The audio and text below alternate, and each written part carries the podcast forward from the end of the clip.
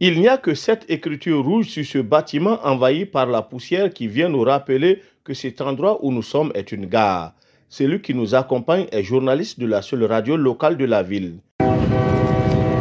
Nous entendons au loin le train marchandise qui va à Abidjan. Jacques Soulama. Avant, on trouvait les commerçants qui venaient de la Côte d'Ivoire, si le train vient de la Côte d'Ivoire, et même les résidents de la cité de Santa qui partaient, d'autres vendaient des poulets rôtis, d'aucuns c'est de la cola, d'autres c'est de la tchéké, plusieurs activités en tout cas qui pouvaient apporter quelque chose dans les familles euh, s'est passé là-bas. Et aujourd'hui c'est vraiment regrettable. La gare présente euh, un visage de mort. Maïmouna Sanou gère un kiosque à café à la gare. Elle passe ses journées sans rien vendre.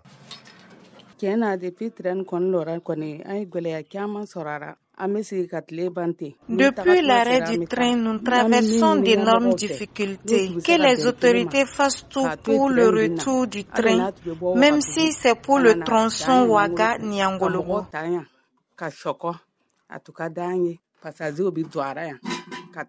Après la gare, nous faisons un tour au secteur 7 de la ville. La Sina Konaté, travailleur à la gare.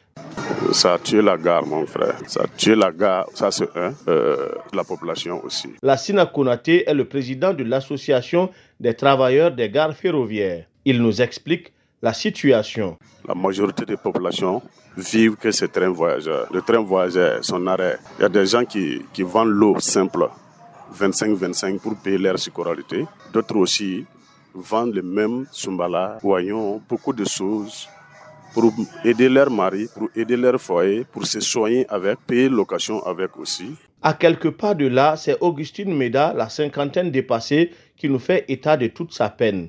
Elle faisait du commerce dans le train reliant Abidjan. Maintenant, il n'y a pas le train là, ça ne suit même pas du tout. On se cherche. Tout est sec. On n'arrive pas à s'en sortir même. Vraiment, à, propos de manger même, c'est devenu problème même. C'est grave même. En laissant les trains là venir, ça live. Beaucoup nous arrangent. On souffre avec nos enfants même actuellement.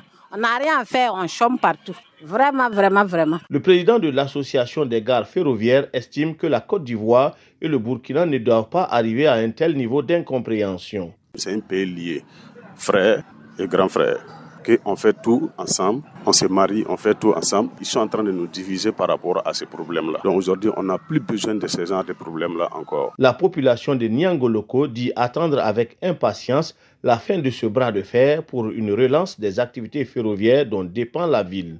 Alidou Ouedraogo de retour de Niangoloko pour VOA Afrique.